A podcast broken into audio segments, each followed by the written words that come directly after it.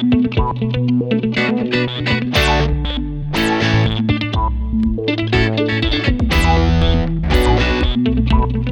день! В эфире подкаст от проекта «Будет сделано» и я его ведущий Никита Маклахов. Сегодня у меня в гостях Владимир Маринович, предприниматель, а также эксперт по созданию эффективных команд и развитию бизнеса. Мы обсудим тему, которая так или иначе волнует практически всех, а для моего гостя имеет первостепенное значение. Эта тема – деньги. Поговорим о том, насколько они важны и как их зарабатывать. Что нужно, чтобы запустить и прокачать стартап? Как привлечь в него инвесторов? Как создать сильную команду и чем в первую очередь должен заниматься лидер? Почему множественные источники дохода – это зачастую глупости? И почему цели обязательно должны быть выражены в деньгах? Поговорим об этом и о многом другом с человеком, который знает, как делать деньги и вывести компанию в топ списка Forbes. Я думаю, что во время прослушивания данного выпуска вы без труда заметите, что я и Владимир будто бы из разных миров – так оно, пожалуй, и есть. Но тем интереснее слушать человека, который мыслит совершенно другими категориями и при этом добивается внушительных результатов. В общем, я искренне надеюсь, что вы получите большую пользу от нашей с Владимиром беседы. Приятного прослушивания!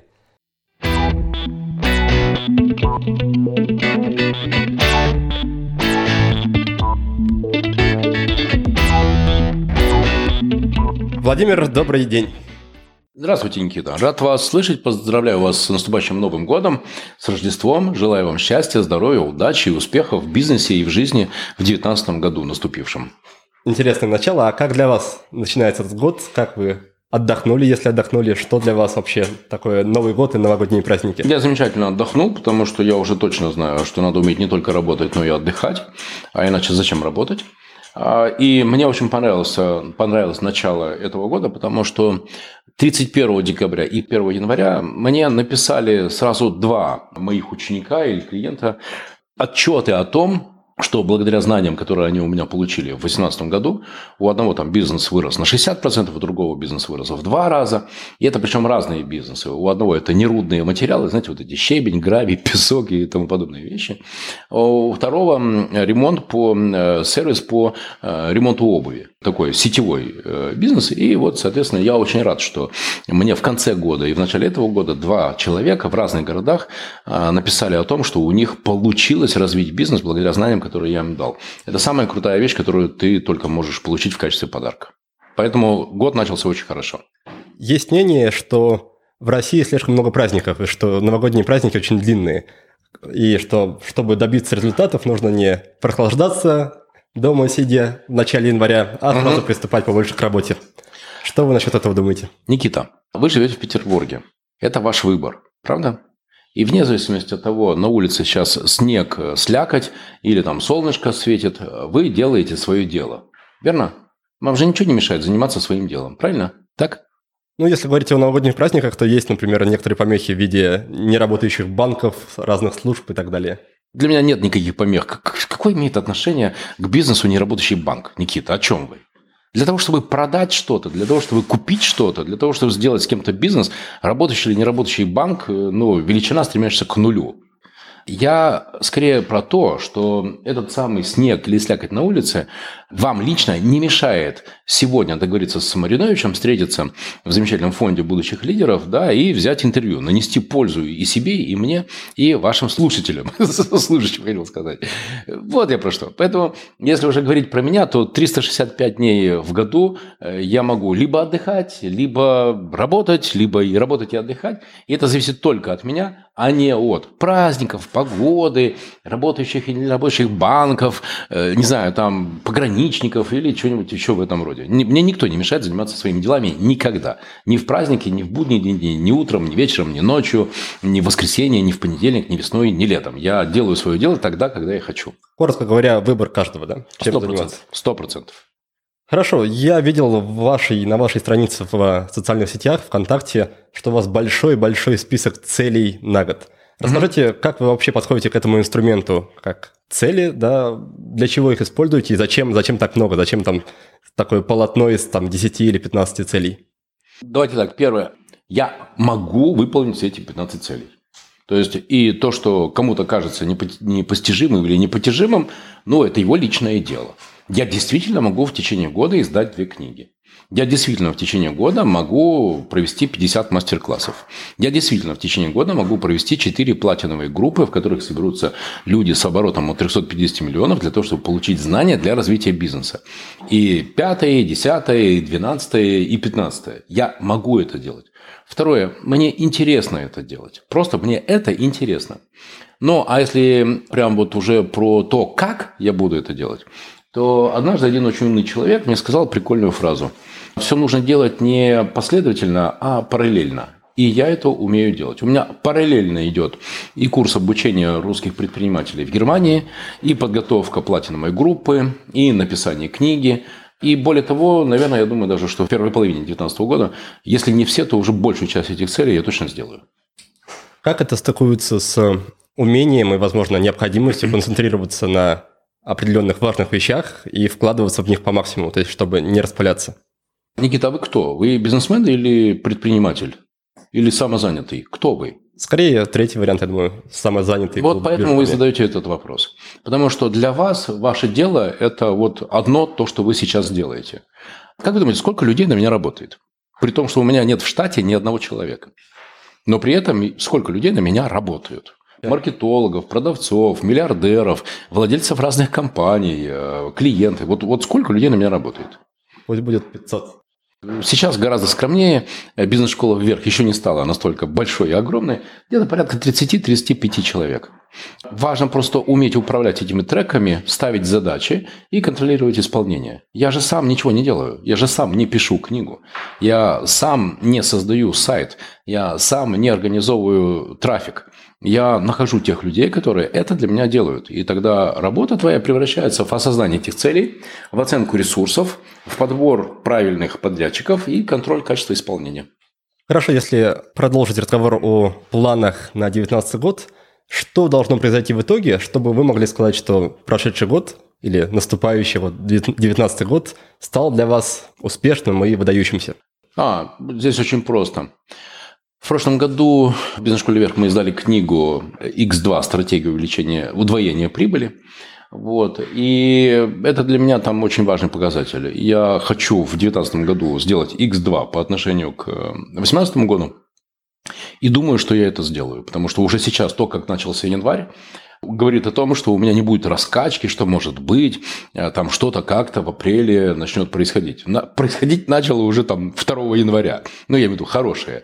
Пошли предложения об инвестировании в проекты, пошли запросы от владельцев компаний на развитие масштабирования их компаний. Все начало уже происходить, движение по тем трекам, которые мы сейчас с вами говорили, вот эти цели на 2019 год, уже начали происходить буквально 2 января. Поэтому э, моя цель, она очень простая, она цифровая, это удвоение прибыли 2018 года, x2 на 2019 год. И я думаю, что я это выполню.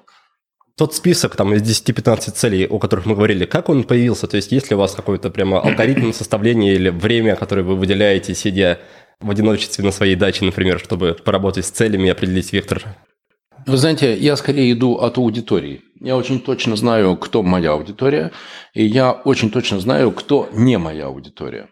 И когда ты понимаешь, кто твоя аудитория, ты понимаешь запросы, ты понимаешь боли, необходимости, потребности твоей аудитории, то дальше ты уже выбираешь, что, из этих продуктов, которые можно было бы аудитории предложить для лечения их болей, тебе интересно делать. Вот, поэтому я всегда иду от понимания своей аудитории и чего бы им хотелось сделать. Я делаю много запусков, и я просто наблюдаю, о, интересно, о, неинтересно, я не занимаюсь тем, за что они не платят, потому что если они не платят, значит им это не нужно. И заниматься тем, что людям не нужно, не надо. А занимайся только тем, за что люди платят. Потому что если люди платят, значит им это нужно, значит ты даешь пользу.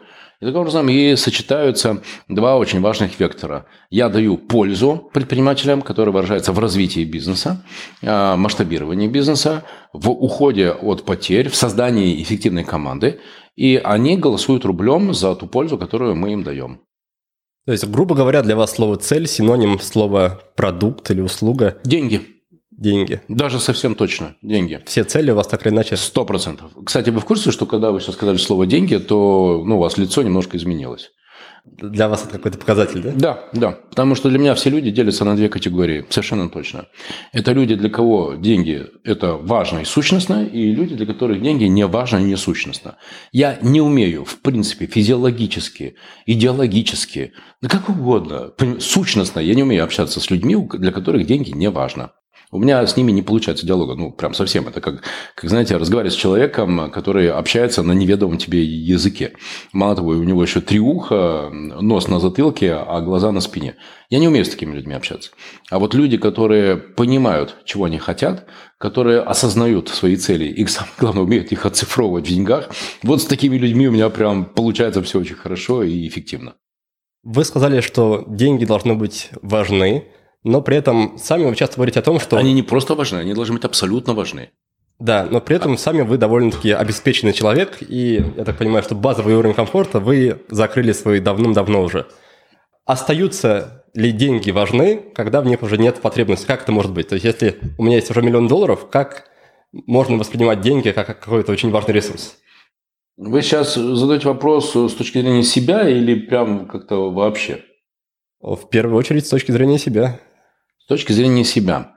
Понимаете, какая штука? Это значит, что вы еще не зарабатываете столько денег, которые бы вам обеспечили просто очень спокойное, комфортное существование, когда вы не задумываетесь о том, можете вы себе позволить это или не можете себе позволить, что бы это ни было. Это не хорошо, не плохо, это нормально. Никита, вы растете, и значит, там за года два вы к этому придете. Понимаете, да? Я к тому, что когда ты уже зарабатываешь достаточно для того, чтобы твои дети не думали о том, будет у папы в кармане деньги на молоко, а у тебя не, нет э, заботы, будет ли у тебя деньги на бензин в машину, то ты начинаешь тогда относиться к деньгам как к инструменту. И этот инструмент для меня, это, например, еще я инвестирую в проекты. А это еще и оценка качества моей работы. Помните, я говорил, да, если людям нравится то, что ты делаешь, они тебе платят. Поэтому деньги для меня не с точки зрения такой, знаете, скрудж Макдак – Деньги, деньги, деньги, фунты, франки, стерлинги. Нет. Деньги для меня – это показатель полезности, который я создаю для клиентов. Или для стартапов, в которые я прихожу с деньгами, знаниями, опытом в том числе. А, поэтому деньги – это не, не способ э, ну, купить что-то, не знаю, там, мандаринку на Новый год сейчас, слава богу. Тьфу-тьфу. А деньги – это действительно инструмент для решения своих задач. А. Инвестирование. И Б. Развитие моего любимого дела. Образовательной вот этой бизнес-школы вверх. Многие люди, многие специалисты очень не рекомендуют ставить цели, завязанные на деньги, потому что, по их мнению, тогда идет подмена мотивации, и человек просто быстро выгорает по пути к такой цели, которая именно завязана на деньги. Что вы думаете по этому поводу? Я думаю по этому поводу, что э, эти специалисты либо сами недавно перестали быть наемными менеджерами, либо еще таковыми являются, либо еще раз у них недостаточно денег. Я хочу, чтобы вы меня услышали. Деньги – это как оценка в школе. Сделал хорошо домашнее задание, тебе поставили пятерку. Сделал плохо домашнее задание, тебе поставили двойку. Не сделал домашнее задание, родителей вызывают в школу, понимаешь, да? Поэтому для меня деньги важны не сами по себе, а как эм, оценка эффективности того, что я делаю, полезности того, что я делаю. Хорошо. А давайте немного поговорим о вашей личной эффективности как раз. Расскажите, как вы выстраиваете свою работу, что входит, скажем так, в ваш базовый перечень задач, которые вы делаете обычно, и как вы между ними лавируете, как вы выстраиваете день так, чтобы все успевать и при этом не не выгорать, не уставать под вечер так, чтобы не было желания продолжить работу больше? Смотрите, ну, как вы сами уже заметили, для меня все начинается с цели. Цель в деньгах, x2. Дальше я это раскладываю на подцели, это как раз э, те 15 э, подцелей, которые вы прочитали в Инстаграме, э, про книгу, про платиновую группу, про обучение предпринимателей в Германии, про мастер-классы и так далее. И дальше я это раскладываю. Ведь что такое управление проектами, что такое управление бизнесом? Это четыре основные функции. Планирование. Все, разобрались. План есть. Я должен сделать это. Верно? Раскладывается по месяцам, по кварталам, по ресурсам, по ответственным. Дальше начинается организация. Я беру подрядчиков. Я тоже вам об этом говорил. Я ищу подрядчиков. Например, я нашел очень крутого подрядчика на Инстаграм, на продвижение в Инстаграме. И это немедленно дало свой результат. Вот просто, если вам нужен крутой чувак по Инстаграму, у меня есть крутой чувак по Инстаграму. Я еще не нашел крутого чувака по Фейсбуку, а по Инстаграму есть. То есть я к чему об этом говорю? Дело не в моем подрядчике по Инстаграму. Я ищу качественных подрядчиков. И вы знаете, что для того, чтобы найти качественного подрядчика, это тоже требуется время, они сжигают деньги. И в конце концов, когда ты находишь, ты закрываешь вот эту ячейку, все. И это у меня уже функция работает. После этого ты стимулируешь свою команду. Знаете, у меня вот есть в моей команде разные люди. И подрядчики, которые работают за деньги, и предприниматели, которые создали миллиардные компании, и которым нравится наносить пользу предпринимателям. Они качают их э, бизнес-задачи. И время от времени с ними надо встречаться, им надо помогать осознавать развитие их продукта, им надо уделять внимание. Помните, даже есть такая матрица «Пять языков любви». Ну, найдите эту книгу, кстати, вашим слушателям очень рекомендую, хорошая книга. В общем, это все-таки требует подогрева. Э, команда требует подогрева, хорошо сказал. Кому-то деньгами, а кому-то добрым словом. Поэтому привет стимулирования и мотивации. Ну и четвертое слово – это слово «контроль». Э, если ты не контролируешь, то ты не получаешь результат. Вот это то, что я делаю каждый день. Теперь, как я это делаю? Каждое утро я просыпаюсь примерно в 7 плюс-минус, ну там в 7.15, без 15.7, ну так вот уже все просто привык. И час у меня уходит на то, чтобы изложить в социальных сетях какие-то мысли, которые у меня накопились на вчерашний день. У меня нет твердого контент-плана, что в понедельник я пишу об этом, во вторник я пишу о том. Вот что для меня актуально, то я и пишу. Например, была крупная компания, в которой я, соответственно, проводил стратегическую сессию развития этой компании. Я там обнаружил на вот этот клубок манипуляций, интриги, войнушек между топ-менеджерами и собственником. Я вчера написал в Инстаграме об этом пост, про эти войнушки, интриги и манипуляции. Кто, какие топ-менеджеры в крупных компаниях могут быть успешными. Там был просто взрыв комментариев, оценок. Да, это правда. Да, со мной такое было. Я на это реагирую. И если людям интересна эта тема, то я думаю, какой из этого можно было сделать продукт. Дальше у меня начинаются встречи. До вас у меня было уже три встречи. Одна из встреч с потенциальным стартапером, Две встречи с клиентами, которые хотят развивать свой бизнес и создавать успешные команды. Ну и даже при вас у меня уже было три звонка с компаниями и э, стартаперами, которые хотят развивать, помните, вот этот э, сервис по доставке суши и танцевальный клуб. И я очень четко идентифицирую, это мои клиенты или нет. Если это не мои, я их передаю тем экспертам, которые могут им помочь. Либо я сам с ними договариваюсь о том э, плане взаимодействия, когда я действительно смогу им дать практическую пользу. А, меня часто спрашивают, меня просят э, дать интервью. Например, сегодня вы. На днях это был телевизионный канал Петербург 78, по-моему, да, называется, или ФБ 78. Вот, это тоже регулярно бывает. Дальше опять встречи. У меня есть такой курс, называется курс систематизации бизнеса. Это когда э, владелец бизнеса хочет перестать быть героем и хочет, например, чтобы наконец уже бизнес на него работал, а не он работал на свой бизнес. А после обеда у меня такие часы работы. Я прям работаю, мне это очень нравится, вот носить вот эту самую там пользу. Ближе к вечеру, часам к шести я заканчиваю эти встречи. И плавание. Я люблю регулярно плавать, и я плаваю. Это для меня очень важно. Вечером я читаю, я маяк читать, я много читаю. И, как правило, за неделю, ну, там, две, наверное, книги я прочитываю. Ну, одну как минимум. И тоже делаю об этом посты. Вот это вот обычный стандартный как мой день. Как вы к выбору книг? Есть издательство «Питер», замечательное издательство. Анна Титова, исполнительный директор этой, этого издательства, она присылает мне новинки бизнес-литературы, и я читаю и делаю рецензии. Поэтому с потоком книг, новых, качественных книг у меня там проблем нет. И второе, рекомендации тех людей, которым я доверяю. Э, например, Станислав Лугунов, владелец сервиса «Сила Project». Уважаемые слушатели, очень вам рекомендую. Прямо сейчас откройте такой ресурс «Сила Project». Там есть порядка 400 бизнес-книг, очень толковых.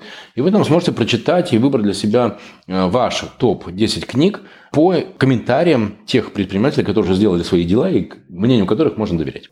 Поэтому две. Первое, дают мне книги читать издательство «Питер», петербургское, и дают мои, соответственно, друзья, эксперты, которым я доверяю. Вы упомянули о том, что к вам часто обращаются начинающие и не очень начинающие стартаперы. И я очень об этом сожалею. Да, каким нужно быть человеком, каким нужно быть стартапером, чтобы однозначно вам понравиться, чтобы вы прям сказали что сходу, вот вам деньги, вот тебе деньги, держи, развивайся, будем с тобой работать. Первое, то, что прозвучит сегодня в пятый раз, это способность этого человека мыслить категории цифры и денег. Если это талантливый изобретатель, владелец продукта, но у него в голове нет денег, таким человеком дело делать нельзя. Он получит инвестиции, он их сожжет, и у него даже в голове не будет вообще ни в каком виде, что деньги должны давать эффективность, что деньги должны вернуться. Даже если это не кредит, а это инвестиция. И, например, в прошлом году я зашел в 4 проекта, из одного я вышел с убытком, из двух я выскочил по нулям, потому что я понял, что стартаперы эти не способны управлять э, цифрами, они не способны контролировать то, что они делают, они, по сути, не, не управляют сами собой. Я вышел оттуда, потому что правило очень простое, друзья. Не принимайте участие в том деле, в том э, бизнесе, в котором вы не можете на него влиять или контролировать его. Это приведет к однозначно плохим результатам. Ну и в четвертом проекте я нормально зашел, зашел с деньгами, и более того, там даже есть замечательные возможности для развития, потому что это симки, совмещенные с флешками, замечательный такой стартапер Руслан Андреев, он мне сделал предложение, вот я зашел в этот проект, и представьте себе, с Теле2 у нас уже подготавливается договор о тестовых продажах э, в Нижнем Новгороде. Вот посмотрим.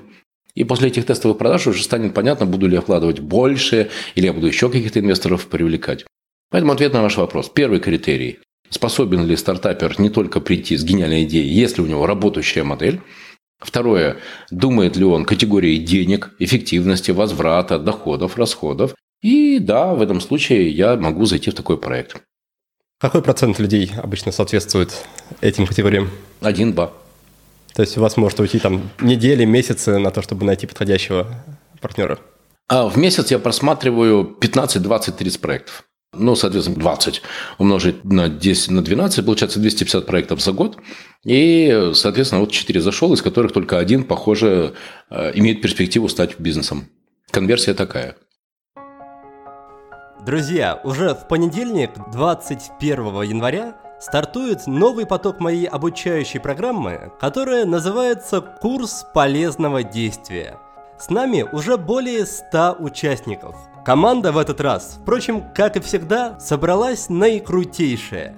Участники уже пишут в общий чат рассказы о себе и радуются, что на ближайшие три месяца сильное окружение им обеспечено.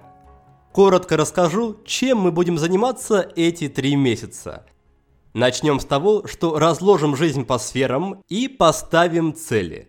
После этого определим, какие привычки и какой образ жизни помогут достичь этих целей. После этого мы будем внедрять нужные привычки и убирать ненужные. И сделаем мы это по технологии, которую проверили на практике уже более 700 человек. Напомню, что главные фишки технологии – это научный подход и бережное отношение к себе. Я научу вас, как менять образ жизни без стресса, без срывов и без борьбы с собой. Далее мы перейдем к сфере работы и выстроим вашу личную систему эффективности. Здесь мы тоже будем внедрять полезные привычки, учиться планировать, избавляться от прокрастинации и вообще наводить порядок в делах.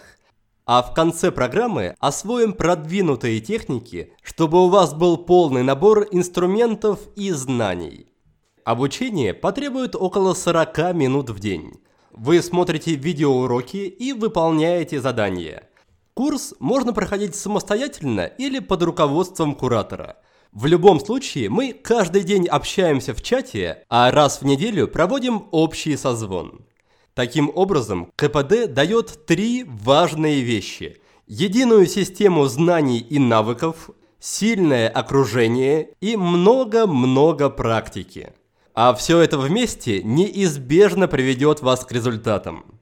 Так что если в этом году вы хотите наловить побольше рыбы, приходите к нам. Мы дадим вам целый набор хороших удочек, научим, как ими пользоваться и вы сразу же поймаете неплохой улов в компании с такими же рыбаками, как и вы. Я знаю, что многие любят откладывать решение до последнего момента. Так вот, он настал. Следующий поток будет только летом, поэтому советую записаться на этот. Подробнее о программе можно почитать на нашем сайте по адресу willbedone.ru game. Я уверен, что пройти курс полезного действия в самом начале года – это самое стоящее, что вы можете сделать для себя и для своих целей. До встречи на КПД. Хорошо, давайте тогда еще немножко поговорим о вас. Вы такой очень энергичный, харизматичный человек, и мне интересно, какая часть ваших навыков, ваших компетенций, какая из них врожденная, а какая из них приобретенная? То есть какие ваши качества вы вырабатывали намеренно и осознанно, а какие качества были с вами там, сколько вы себя помните? Для меня все люди делятся на две категории, на вордовцев и на экселевцев. И вот прикольно, что я долблю сегодня все наше интервью слово цифры и деньги. Я на самом деле типичный вордовец – я закончил факультет журналистики Петербургского университета. Но чтобы вы понимали, какой я вордовец, я кандидат филологических наук. Но дальше жизнь показала, что если ты хочешь зарабатывать деньги, деньги надо считать, их надо контролировать. И я пришел таким образом к статусу экселевца.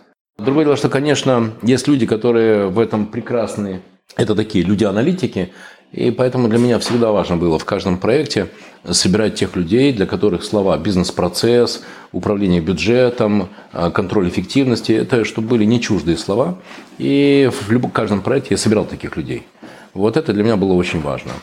Поэтому первое, я при том, что очень такой коммуникативный по Адизису, я интегратор и предприниматель. Вот, наверное, две мои основные сущности. Но при этом я всегда рядом с собой собирал администраторов и, и производителей, и аналитиков, то есть тех людей, которые не только производят, но и они близки идее эффективности. А вот к чему я прямо совершенно точно пришел, интеграция и эмоциональное взаимодействие с людьми – это врожденное, а к чему я точно пришел, это к пониманию, что Excel – это главное изобретение человечества. То есть опять возвращаемся к тому, что без умения работать с цифрами, без понимания… Ничего не будет. Денег не будет. Не будет. Никогда. Что бы кто бы ни говорил. Не будет никогда. Хорошо, как я понимаю, существенная часть вашего дня, она так или иначе посвящена общению с другими людьми. Угу. Скажите, что вы делаете, чтобы быстрее понять и узнать человека? Какие вопросы ему задаете и как вообще понимаете, кто перед вами находится? Угу. Россия – страна отношений. И здесь действительно для того, чтобы сделать э, успешный проект, нужны две сущности. Первое – это качественный продукт, хороший качественный продукт на хорошем рынке. И с этим, кстати, проблем нет. Это такое часто бывает. А вот в шестой раз или в седьмой раз способность предпринимателя заниматься прогнозированием, планированием, контролем, доходами, расходами, цифрами и деньгами, вот это редко встречающаяся вещь. И это именно та компетенция, за которой ко мне и приходят. Поэтому я и вопросы задаю изначально всегда. Ну, порядок такой, что есть твоя цель, они начинают что-то говорить про миллиард долларов, IPO, ну прочее, бла-бла-бла. Они себе рисуют какие-то там мир во всем мире, за все хорошее против всего плохого. Я говорю, это, конечно, замечательно. А вот в этом году сколько денег? Потому что я это принципиально не про космос, я принципиально не про великие дали. Я про Землю и про сейчас. Поэтому я задаю и часто им огорчающие их вопросы, потому что я не зажигаюсь великими далями и миллиардными перспективами. А я задаю вопросы, а что есть сейчас? А как работает сейчас? А сколько денег генерит сейчас? И знаете, как у них в, в этот момент скисает настроение? Потому что они-то мне звонят для того, чтобы зажечь меня своей уверенностью в великом будущем, а я задаю скучные, смешные, грустные, неправильные вопросы. Но, поверьте, эти вопросы очень хорошо расставляют точки над «ё», и 90% людей, которые приходят со своими проектами, они реально приходят не с проектами, а с идеями. И они ожидают, что кто-то даст деньги, и еще кто-то сделает, и они будут, как Илон Маск, потом выступать и говорить, что вот какие они крутые визионеры. Но это точно не ко мне.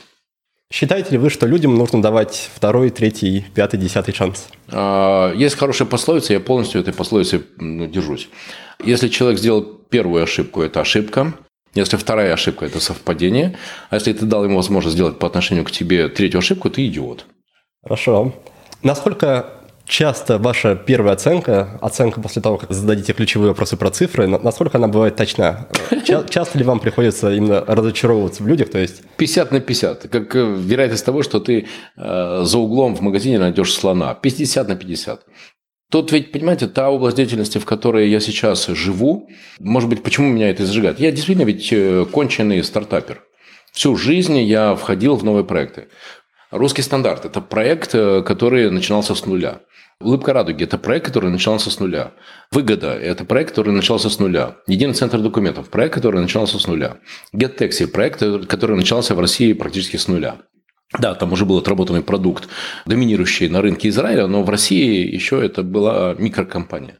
И их объединяет только одно. Это моя вера в то, что из этого может что-то получиться. При этом были проекты, в которых сгорали деньги и мои, и моих инвесторов, так же, как и я инвестировал в проекты, в которых сгорали и мое время, и мои деньги. Поэтому, Никит, к сожалению, могу вам сказать, что гарантии, какой проект э, станет миллиардным, у меня лично нет. Этому я еще не научился. А, но я умею делать то, что я умею делать. Фильтровать, отбирать безумные идеи или беспочвенных идеалистов, выбирать те проекты, которые уже показывают какие-то результаты, а, создавать партнерские соглашения. Это с одной стороны. И мне в этом очень помогает моя деятельность в рамках бизнес-школы «Вверх», это помогать предпринимателям с созданием стратегии развития компании, систематизацией бизнеса. Есть у нас еще замечательный курс, курс с миллиардерами. Например, Никита, если у вас будет желание, я могу вам сделать реальные встречи с реальными миллиардерами, и у вас будет возможность позадавать им вопросы, как они из маленького бизнеса сделали миллиардные компании. Поэтому тот опыт, который я набираю, когда я других учу, это очень полезный опыт для отсева стартапов и поиска той идеи, которая, может быть, однажды изменит мир. Но все равно гарантий нет никаких. Да, по поводу миллиардеров, мы по большей части сейчас говорили о тех людях, которые приходят к вам. А расскажите, как вы выстраиваете отношения, как вы находите, как вы знакомитесь с теми людьми, которые находятся на уровне выше вас и которые интересны в первую очередь вам, а не вы им. Нетворкинг – наше все. Это первое. Я владею очень хорошо искусством нетворкинга и Разложите это немножко в том плане, как это выглядит на практике. Я умею знакомиться с правильными людьми, я умею делать так, чтобы им интересно было тратить свое время на меня. А по поводу тех людей, которые добились больших результатов, чем я. Пример хотите? Конечно. Это было в «Улыбке радуги». На каком-то, не помню, магазине я подумал, что уже надо создавать э, франчайзинговую сеть, потому что уже продукт в «Улыбке» был в достаточной степени отработан. И я посмотрел, кто в Петербурге на тот момент был главным владельцем франчайзинговой компетенции. Хм, Аркадий Пикаревский, Села. Окей, я позвонил ему в офис. Здравствуйте, так и так, я хотел бы познакомиться с Аркадием Пикаревским. А мне сказали, ну, замечательно, это очень хорошо, позвоните нам через полгода. Ну, понятно, отправили в далекое эротическое путешествие. Я не согласен, и я начал вокруг себя говорить, кто знает Аркадия Пикаревского, кто знает Аркадия Пикаревского, совладельца Селы. А, знаете, сеть магазинов одежды, Села, да. Вот, мне сказали, «Э, ну вот Аркадий, э, Аркадия знает мой муж, сотрудница моя Наташа, у нее муж, он был тогда тренером по теннису Аркадия. И он сказал, ну да, в принципе, я могу познакомить. Только что сказать-то? Я сказал Наташе, Наташа сказала Олегу, своему мужу, и тот передал Аркадию следующую фразу. Аркадий, есть такой Владимир Маринович, и он готов во время соревнования бегать за мячиками, вытирать пот и приносить воду. Просят три минуты времени. Аркадия приколола такое предложение. Он говорит, ладно, завтра в 15 приходи, пускай три минуты пообщаемся. Я пришел, и знаете, эти три минуты превратились вначале в три года совместного сотрудничества в селе и фабрике марципана и шоколада а, в Ацтеке. А потом мы стали друзьями, и все. И вот, вот он скоро из Лондона приезжает, и мы уже договорились о том, что мы а, встретимся и отметим его и мой день рождения. Даже за мячиком, наверное, бегать не пришлось. Не пришлось бегать за мячиком, потому что я ему дал очень серьезную пользу в других вопросах касательно, его бизнеса.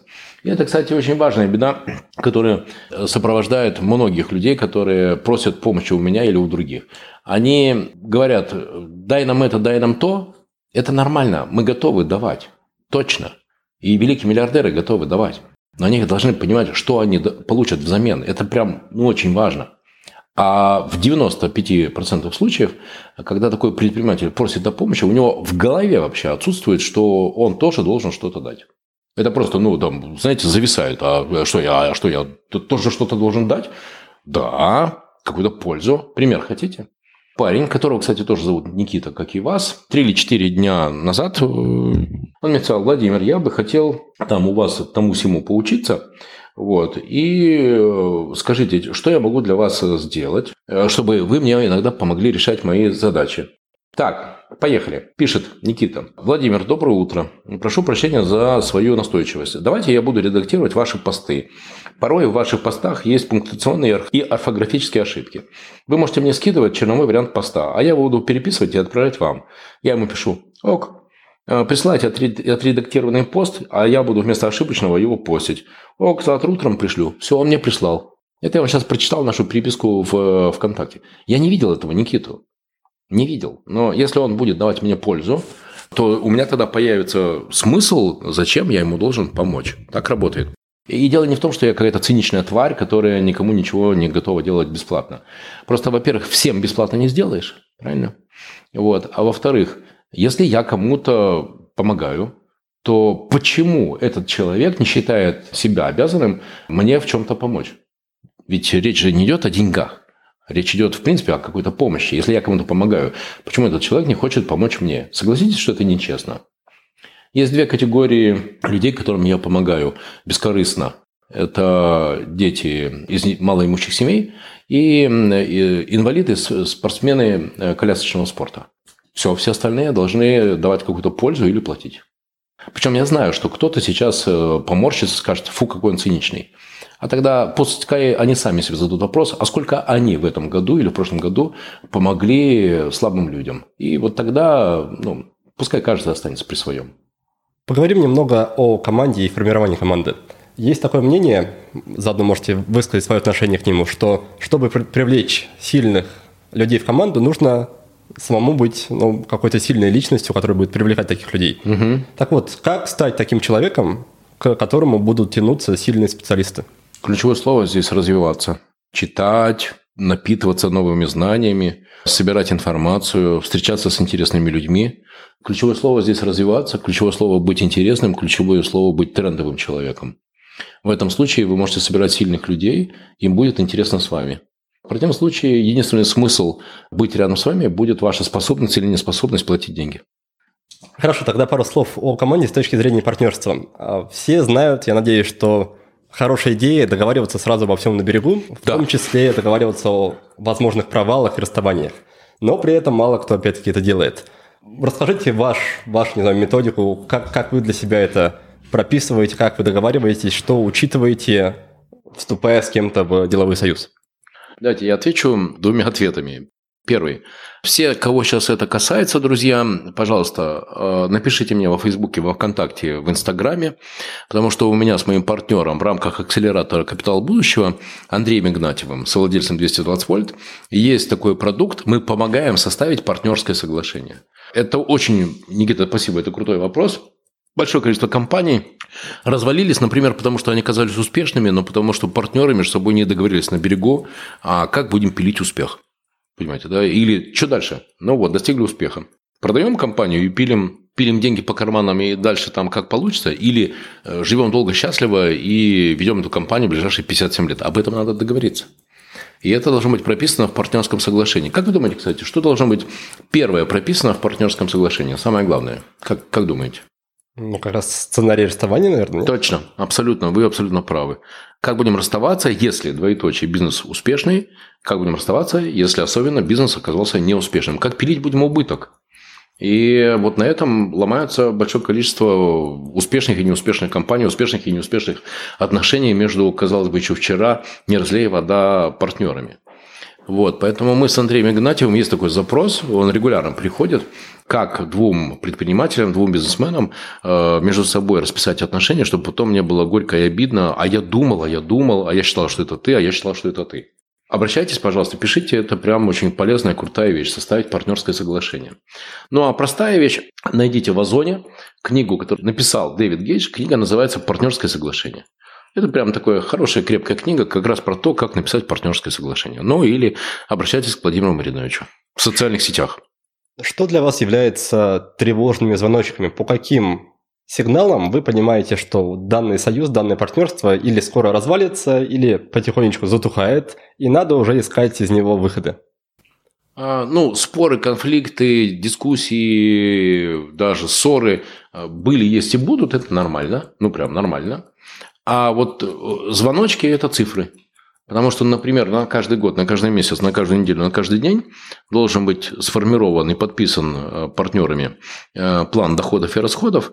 И если в течение недели, трех дней, одного дня или там месяца упорно план не выполняется, бюджет не выполняется, то это звоночки, что бизнес нездоров.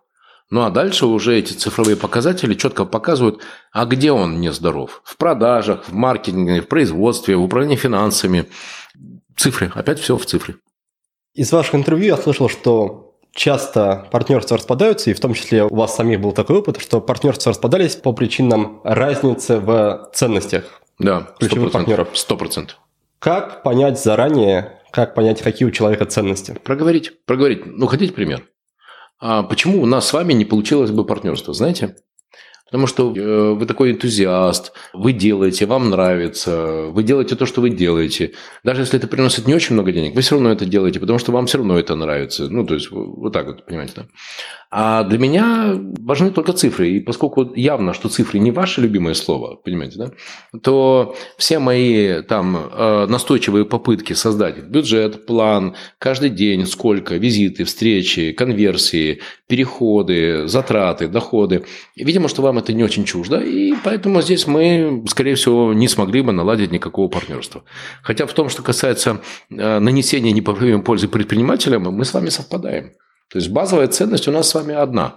А вот уже дальше начинаются инструменты, и здесь вот есть большая разница. Кстати, это еще раз говорит о том, что возможность для риска разрыва. А, Потому что в России, Никита, я обратил, очень важно не что, а как. Ведь вы же не будете спорить, что прибыль нужна. Это же и для вас, и для меня очевидная ценность, правильно? Только, только для вас, э, что там это вот это, делать надо, правильно? А для меня, не-не, давай посчитаем, давай табличку сделаем, давай посмотрим, за что отвечаешь ты, каждый день, контроль, CRM, понимаете, да? Ну, пример хотите? Вы каждый день ведете CRM лично про себя? Да. И я веду. Окей, хорошо. Вы знаете план факт декабря? Именно финансовый бюджет. Да, да, да, да. Конечно, да. И с точки зрения маркетинга и продаж. Звонки, визиты, сделки, потрачено, приходы. Уже начал бы плавать, если бы меня начали спрашивать. А это для меня как дышать. Понимаете? Не хорошо, не плохо. Причем вы же не будете отрезать, что это важно. Важно. CRM, цифры, конверсии, да, и тому потом. Вот. Поэтому, кстати, может быть, моя оценка, что у нас бы не получилось, она и ошибочна. Может быть, и получилось. Похоже, что мы все равно э, думаем категориями цифр. Вы ведь сами говорили, что перешли из категории вордовцев Да. в категорию Excel. То есть Да. вы допускаете, что такой переход возможен, и, в принципе, даете людям шанс. Да, да, помните, я же сказал, одна ошибка – это ошибка, это случайность, две ошибки – это совпадение. Да, конечно.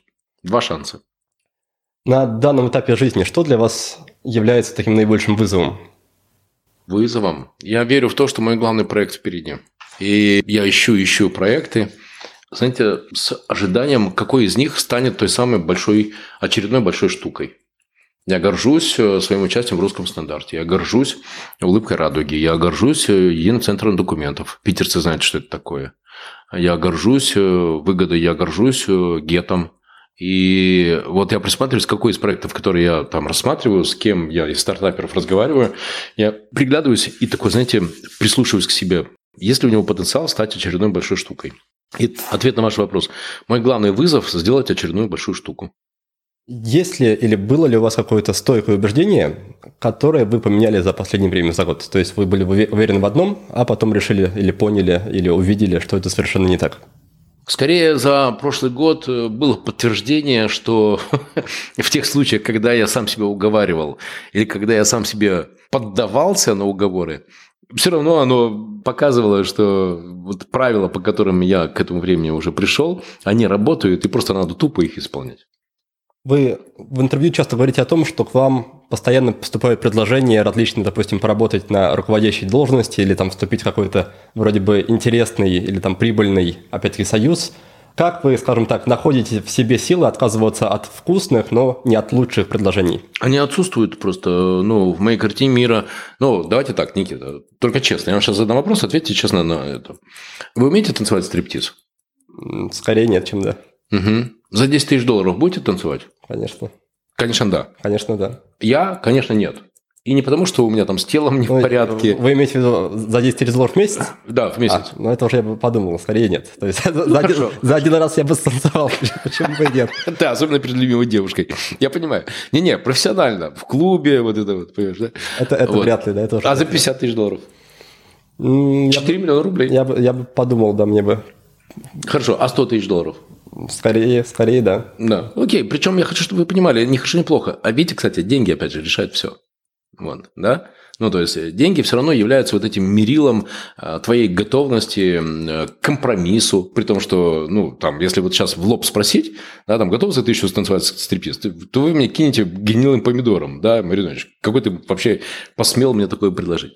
Но, оказывается, за 100 тысяч, в принципе, уже можно и подумать, верно? Так вот, я уже точно знаю, чем я не буду заниматься никогда. Это, по-моему, у Джеймса Бонда есть такое «никогда не говори никогда», да?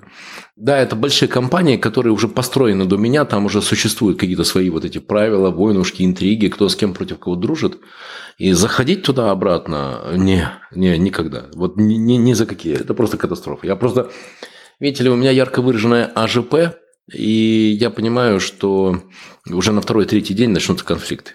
Но я ведь не, не способен вот это, знаете, выжидать, вот это вот принюхиваться, выяснять диспозицию, силы, влияние, какой вице-президент с каким вице-президентом дружит, а с каким вице-президентом воюет, а с кем они вдвоем воюют против кого, а с кем он на рыбалку ездит, понимаете, да? А кто кого сожрал. И вот, вот это катастрофа. Я, я не хочу этим заниматься.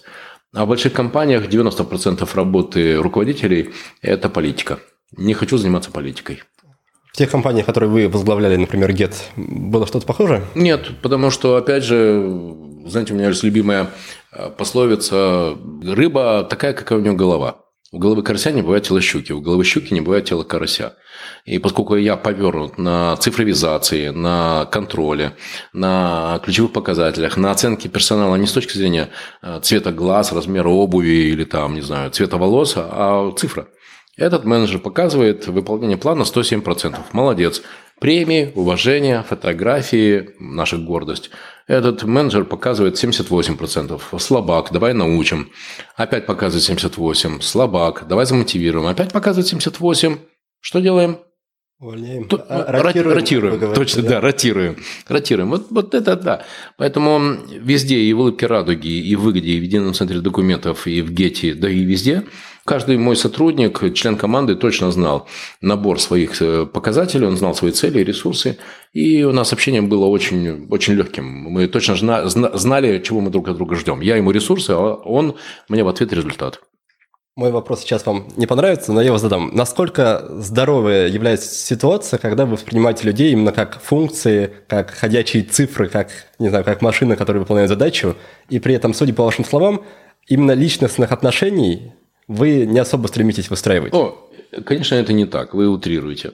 Просто сначала большинство людей нам на работе пытаются продать любовь к себе. То есть, ты меня люби, я хороший, я читаю Достоевского в оригинале, вот, но плати мне 25-10 цифру, вне зависимости от моих результатов. И почему очень важно вот эта вот любовь к людям, любовь к персоналу, любовь к команде? Потому что любовь какая? Какая, Никита? Безвозмездная, Точно, бескорыстная. безусловная, бескорыстная, безвозмездная. Да? Том, ты меня люби, деньги мне плати, а в ответ я тебе, может быть, что-то сделаю, может быть, не сделаю, говорит тебе сотрудник. Ну, такое, знаете. Вот. А как со слоном в магазине. 50 и 50. Или сделаю, или не сделаю.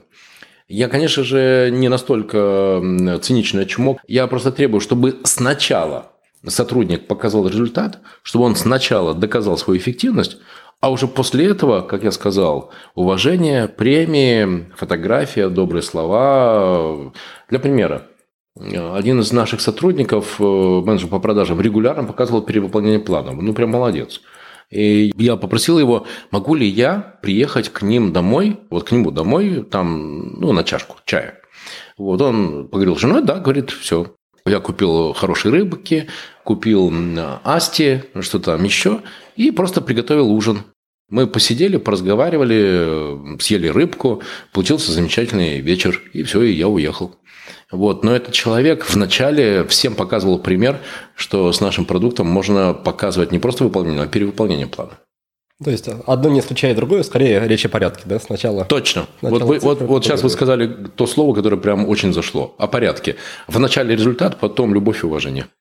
Какой совет, который часто встречается, допустим, в вайбе в интернете, или вы его часто слышите, какой совет вы считаете полностью идиотским?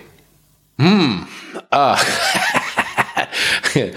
ну вот из недавнего совсем, э, не совет даже, а поиски. Например, поиск множественных источников доходов. Это просто потрясающе. Но я, я, я, я, я, я даже не понимаю, откуда это прилетело. Вы не в курсе, кстати, что это что за фраза? Кто это придумал? Кто, кто эту херню вообще людям в голову засунул?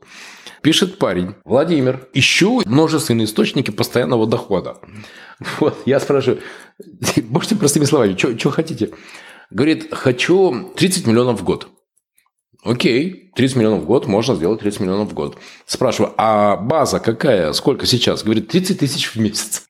Я говорю, опыт есть? Инвестирование, бизнеса и тому подобное? Нет. Но, говорит, прямо в этом году хочу вот это. Вот где-то он прочитал. Я начал дальше копаться, меня даже заинтересовало. И, на мой взгляд, он нашел просто очень криминальную историю. Он мне написал, Маринович, вот ты мне не смог помочь, а вот мне, соответственно, подсказали крутую идею. Я спрашиваю, какую идею? Я заинтересовал. Как же это? Он говорит следующее. Беру, например, загородный дом или беру большую квартиру по ипотеке, делаю перепланировку этой квартиры, делаю там, соответственно, хостел и, пожалуйста, сдаю там, например, не по 40 тысяч э, за месяц, а, а сдают э, по 40 тысяч, э, ну, там, каждую, то есть вот эту квартиру нарезают там на 4, на 5 комнат с общим самым узлом и, соответственно, сдают как хостелы. И там получается уже не 40, а, например, 120 или 150. Я ему говорю, вы в курсе, что до тех пор, пока квартира в залоге, вы ничего не можете с ней делать? А второе, перепланировка, это прямо, ну, это прям проблема. Не дай бог там что-то случится, пожар. Не дай бог люди погибнут. Вот, вы сделали не, незаконную перепланировку, кто в тюрьму пойдет? Знаете, что он мне сказал?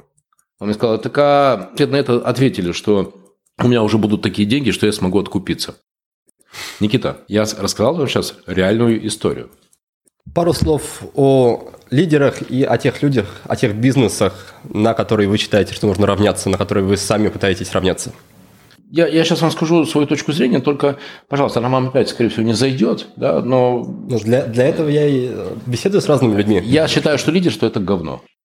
Потому что э, лидер и все, что вокруг этого наверчено, огромная индустрия продаж, развитие лидерских навыков. Я считаю, что, конечно, главный смысл деятельности лидера, его главное предназначение – это вот это не с флагом махать, как э, Илон Маск.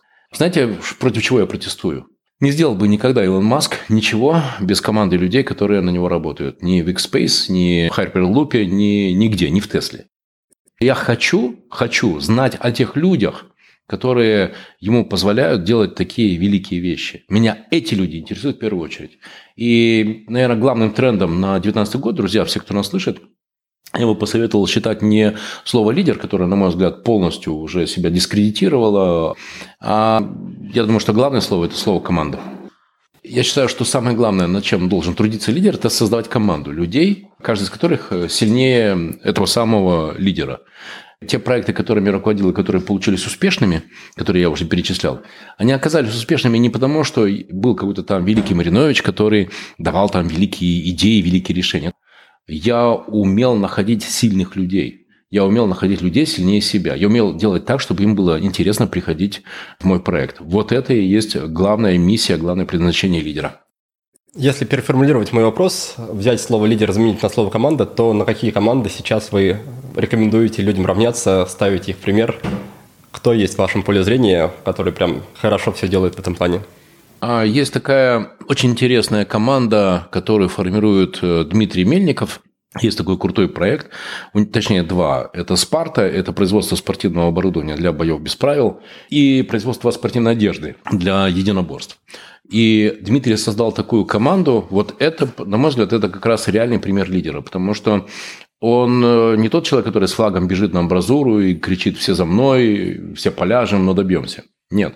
Он учит своих сотрудников, он их вытаскивает, он их обучает, он делает их крутыми, он крутых поднимает, он, он реальный наставник, он, он, он крутой, молодец, он прям супер. Вот это для меня прям образец молодого парня, причем, слушайте, ему там 27 или 28 лет.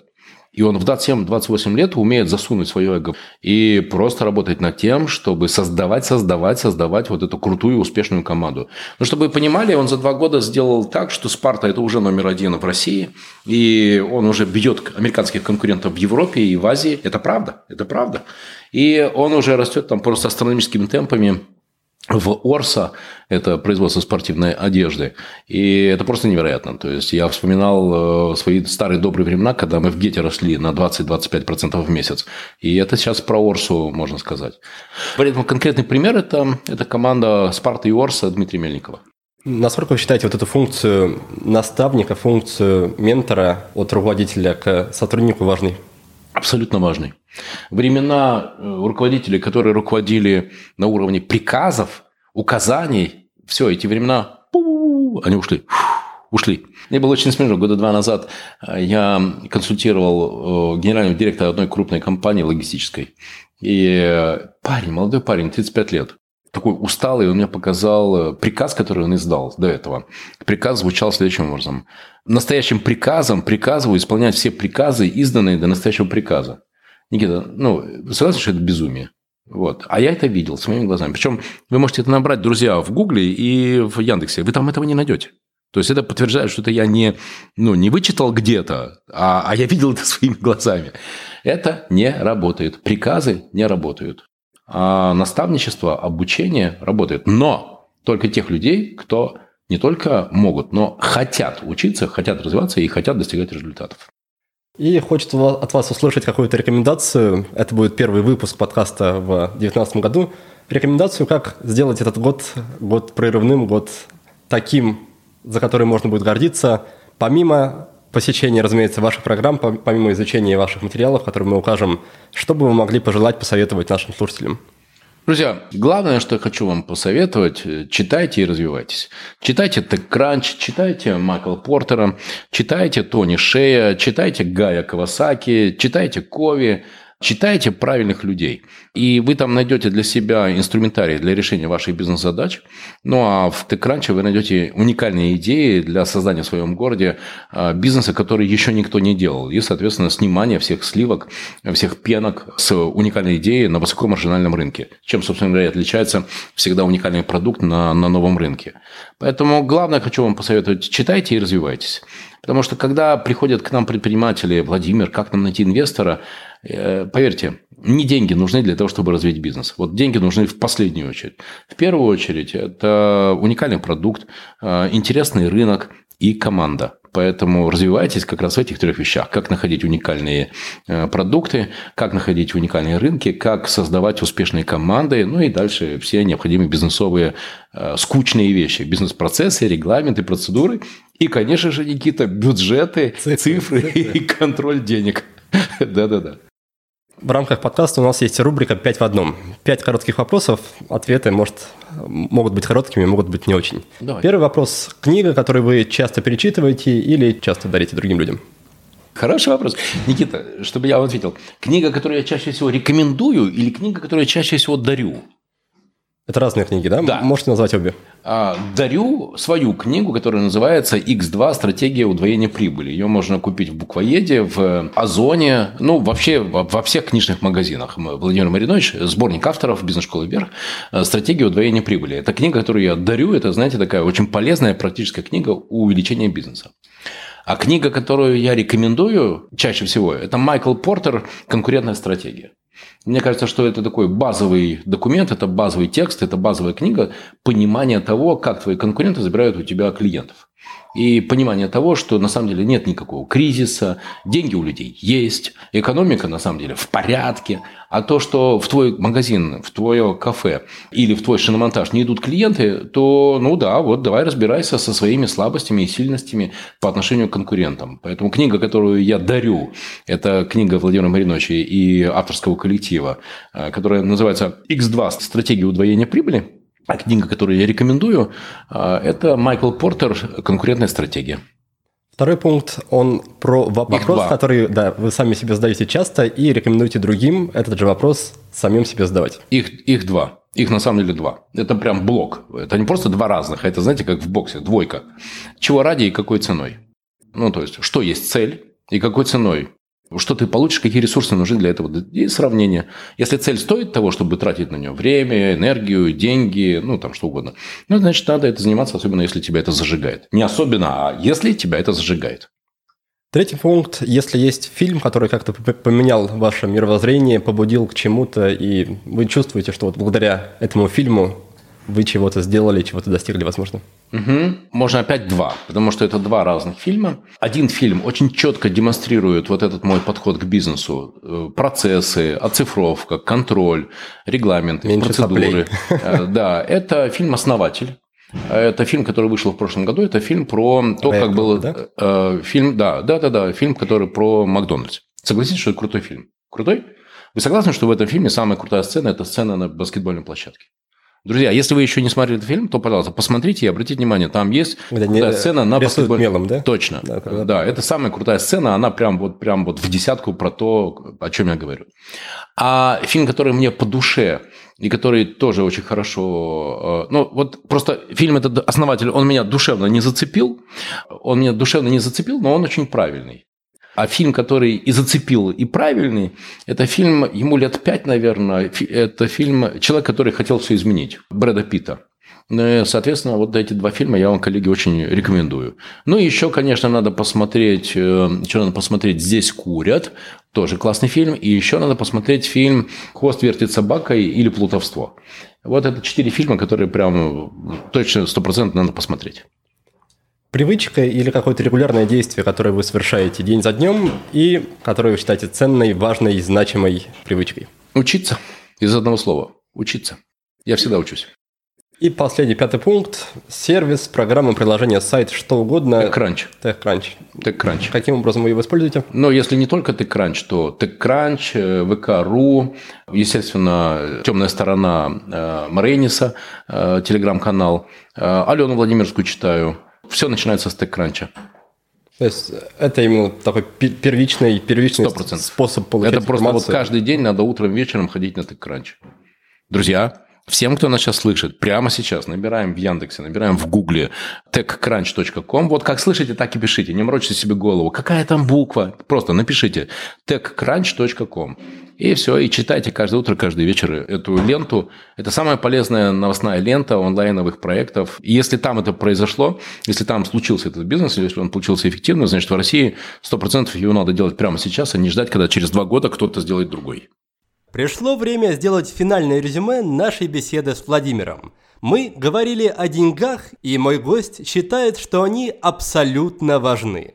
Деньги – это в первую очередь инструмент, с помощью которого можно решать задачи, развивать свой проект или инвестировать в чужие проекты, помогая им подниматься наверх. Кроме того, уровень дохода показывает, приносите ли вы пользу людям и насколько эффективно вы это делаете. Владимир считает, что любая цель должна быть выражена в деньгах. Нужно понять, за что клиенты готовы вам платить, какой ваш продукт решает их проблему. И если вас зажигает мысль о работе над этим продуктом, то этим и стоит заниматься. После того, как вы поставили и оцифровали цель, следует оценить ресурсы и найти подрядчиков. А потом ваша работа будет сводиться к проверке качества исполнения. Чтобы проект стал успешным, по мнению моего гостя, нужны три вещи. Во-первых, продукт должен быть качественным и уникальным, а рынок – интересным. Во-вторых, нужно уметь мыслить категориями цифр. Без планирования, прогнозирования и контроля финансов зарабатывать миллионы невозможно. Конечно, умение дружить с цифрами – это еще не все, что нужно предпринимателю – Третьим важным условием успеха Владимир назвал сильную команду. По его мнению, миссия лидера заключается в том, чтобы искать сильных специалистов и заинтересовывать их в своем проекте, а не просто заманивать их туда высокими гонорарами. А чтобы привлекать сильных специалистов, лидеру и самому нужно быть сильным, быть в тренде. А для этого придется постоянно учиться и развиваться. Также отличной идеей будет искать сильных партнеров, которые будут разделять ваши ценности и ваше видение развития бизнеса. При этом важно еще на берегу составить партнерское соглашение, где будут расписаны разные сценарии выхода из бизнеса для обеих сторон. Но что сказать, лично я не уверен в том, что все в этом мире крутится вокруг денег, и что нужно делать их фильтром, который отсекает все, что с ними не связано. Пожалуй, тогда слишком уж многое остается за бортом. И это начинает напоминать шлем неадекватности, о котором говорил Артем Овечкин. Но при этом у Владимира, в отличие от меня, есть выдающиеся результаты в бизнесе.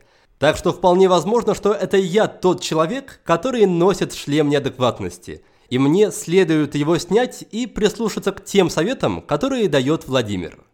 Но в любом случае я совершенно согласен с моим гостем в том, что без четких целей, хорошей команды, умения считать цифры и постоянного саморазвития далеко не уедешь. Кстати, о деньгах и целях. Наш проект «Будет сделано» сейчас участвует в конкурсе от Яндекс Кассы. Мы хотим выиграть грант в 1 миллион рублей. Я буду очень вам благодарен, если вы проголосуете за нас. Ссылку на конкурс можно легко найти на нашем сайте, например, на странице с описанием этого выпуска. И, конечно, большое спасибо всем, кто нас уже поддержал. На этом на сегодня все. До встречи в следующем выпуске, и пусть все самое важное в вашей жизни будет сделано. Thank you.